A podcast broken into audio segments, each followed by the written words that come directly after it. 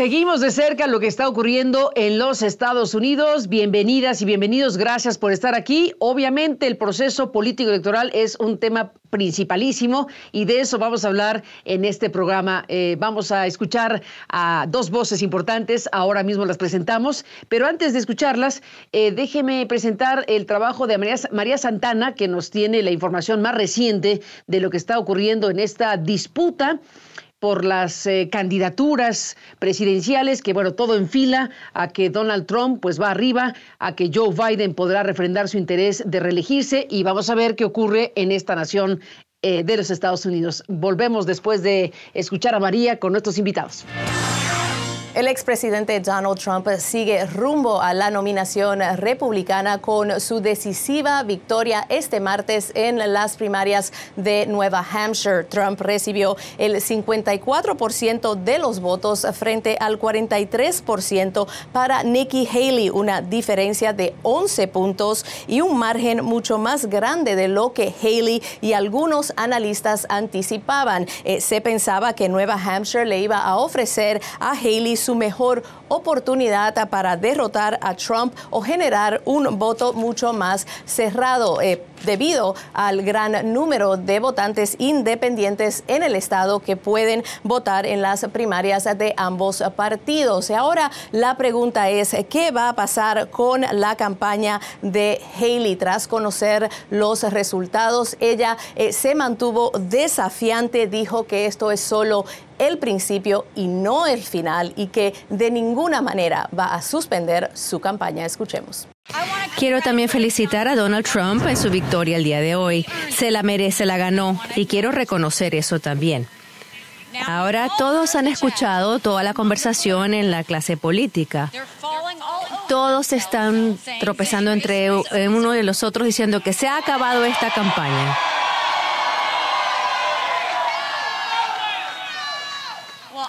Yo tengo noticias para todos ellos. New Hampshire es el primero en la nación, no es el último de la nación. Trump, sin embargo, no fue tan amable con Haley. Su frustración era palpable durante su discurso tras eh, conocer eh, su victoria. Él dice que es tiempo de que Haley suspenda su campaña, que se haga a un lado y que apoye su candidatura. Escuchemos lo que dijo Trump. Y pensamos, tenemos que hacer lo correcto para nuestro partido. Ella, pensé, ella está haciendo un discurso como si hubiera vencido, pero ella no venció, ella perdió. Por su parte, el presidente Joe Biden también ganó las primarias aquí en Nueva Hampshire. Así que si no hay un cambio radical, parece que el país va rumbo a un segundo enfrentamiento entre Trump y Biden. María Santana, Manchester, Nueva Hampshire.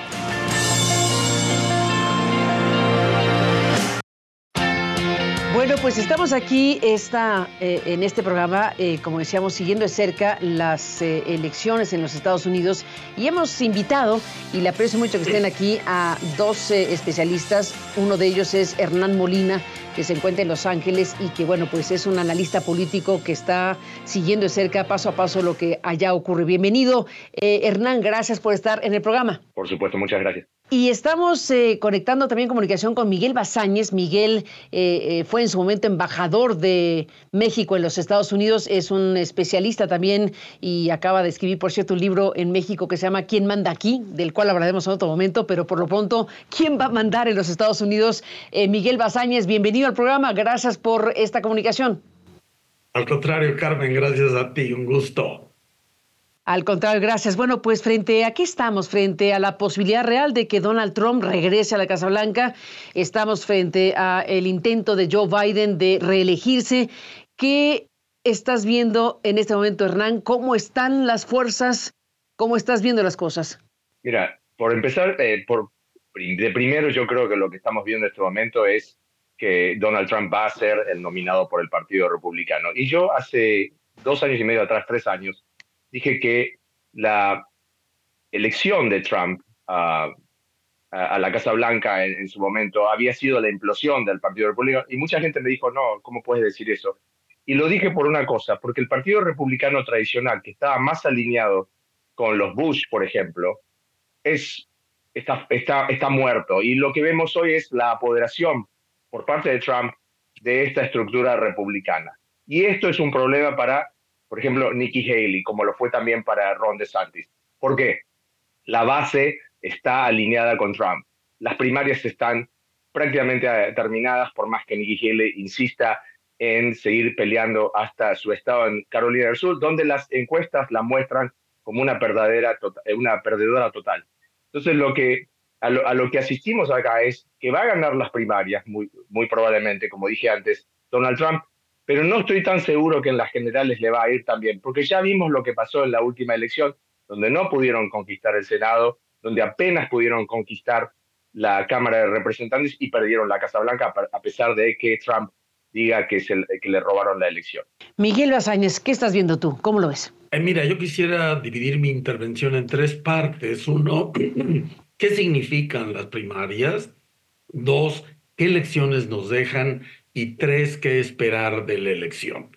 Eh, coincido con lo que está diciendo Hernán y las primarias van a terminar, eh, digamos, la parte emocionante en febrero 24, que sea la, la de, perdón, febrero 4, que es la de Carolina del Sur, y entonces eh, perderá Nikki Haley y tendremos un periodo, yo llamaría aburrido, de marzo a junio, hasta que sea la convención republicana de julio 15, y ahí coincido con, con Hernán, eh, Trump quedará de candidato. Pero la segunda parte de qué elecciones nos dejan las primarias, yo marcaría tres. Lo primero es que, que Nikki haya sacado 44 contra 55 ayer en New Hampshire te muestra que Trump no está como él dice estar. Lo segundo es que Estados Unidos está más claro que la porción más fuerte del electorado son los independientes, de manera que tú tienes un 25 de republicanos registrados, un 25% de demócratas registrados y un 50% de independientes que son quienes van a definir la elección. Y de eso las encuestas nos están diciendo que eh, Trump ha perdido un porcentaje enorme de los independientes. La tercera pregunta que me haría como lección es, pues, ¿quién manda en Estados Unidos? Y aprovechando el título de este libro que decías, y esto depende de en qué plazo estés pensando, si es el largo, el mediano, el corto, el día a día o el minuto a minuto. Y lo que está determinando las elecciones, lo que está mandando en elecciones es el minuto a minuto y ahí lo que manda es la mercadotecnia política. Con eso aterrizo en el tercer punto. ¿Qué es lo que debemos esperar de la elección de noviembre? Pero con todo este periplo, a lo que arribo, igual que Hernán, es que Trump pierde la elección general. No veo que en la elección de noviembre Vaya, ¿te acuerdas que hace eh, seis años, si mal no estoy, eh, conversamos bastante al respecto cuando en aquel entonces, en México particularmente, no había preocupación de que Trump pudiera ganar. Al contrario, lo que decían la mayoría de los analistas y los colegas es que no, Trump no tendría la menor posibilidad. Yo estaba en la embajada y recuerdo una plática eh, con el presidente Peña, entonces de decirle, presidente, es muy importante tomar conciencia de que hay un enorme riesgo de que si gane. Bueno, eso que veía yo entonces, en el 2015, no lo veo ahora y por eso coincido con Hernán, veo muy bajas probabilidades de que Trump gane la elección, Carmen. A ver, eh, déjenme contradecirlos, no es muy pronto para decir una cosa así. Al final de cuentas, bueno, desde luego una cosa es lo que uno quisiera o percibiera como mejor para Estados Unidos en general, por mil razones, pero aquí eh, es demasiado tiempo todavía para transcurrir o no.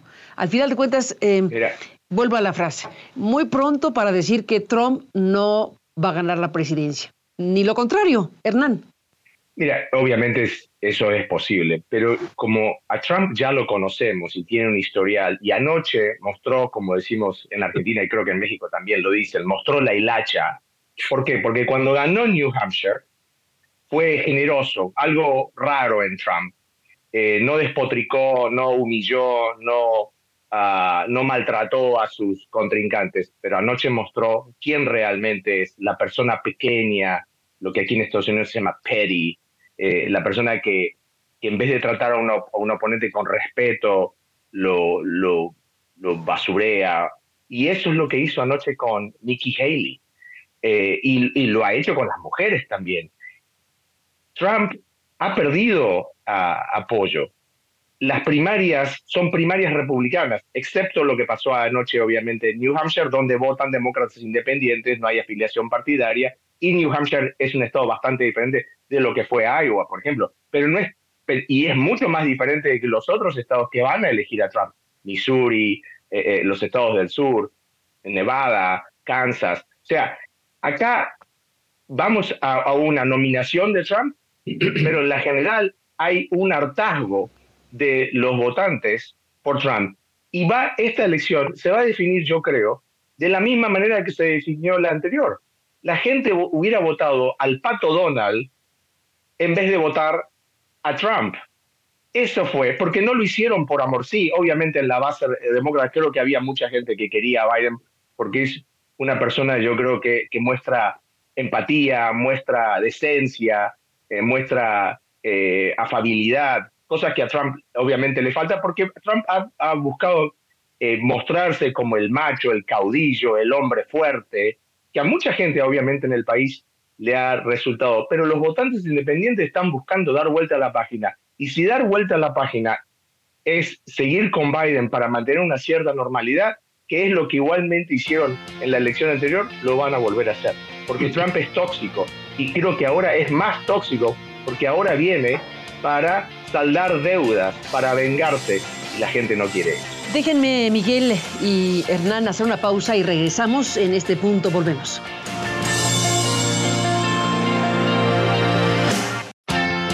Bueno, estamos en la parte final, Miguel eh, Hernán, y bueno, pues eh, en estos últimos minutos la figura de Trump evidentemente atrapa la atención porque es un personaje, obviamente lo que está diciendo, cómo lo está diciendo, la idea de que viene por la revancha, dado que ha dicho con todas sus letras que se siente víctima de una cacería de brujas y lo que puede implicar eso a la hora de gobernar si finalmente logra regresar a la Casa Blanca es mucho ya ni digamos las declaraciones que ha hecho respecto a los migrantes, estas declaraciones tan fuertes, tan graves como eh, que los migrantes envenenan la sangre de su nación. En fin, mucha materia prima. Hernán, ¿cómo cerramos el programa? Bueno, lo cerramos con, con Trump siendo creo que una, versión, una peor versión de lo que fue en su momento. Estas declaraciones que acabas de mencionar han causado realmente escosor, hasta en aquellos que creen que la inmigración o, la frontera porosa que tenemos con México es un problema.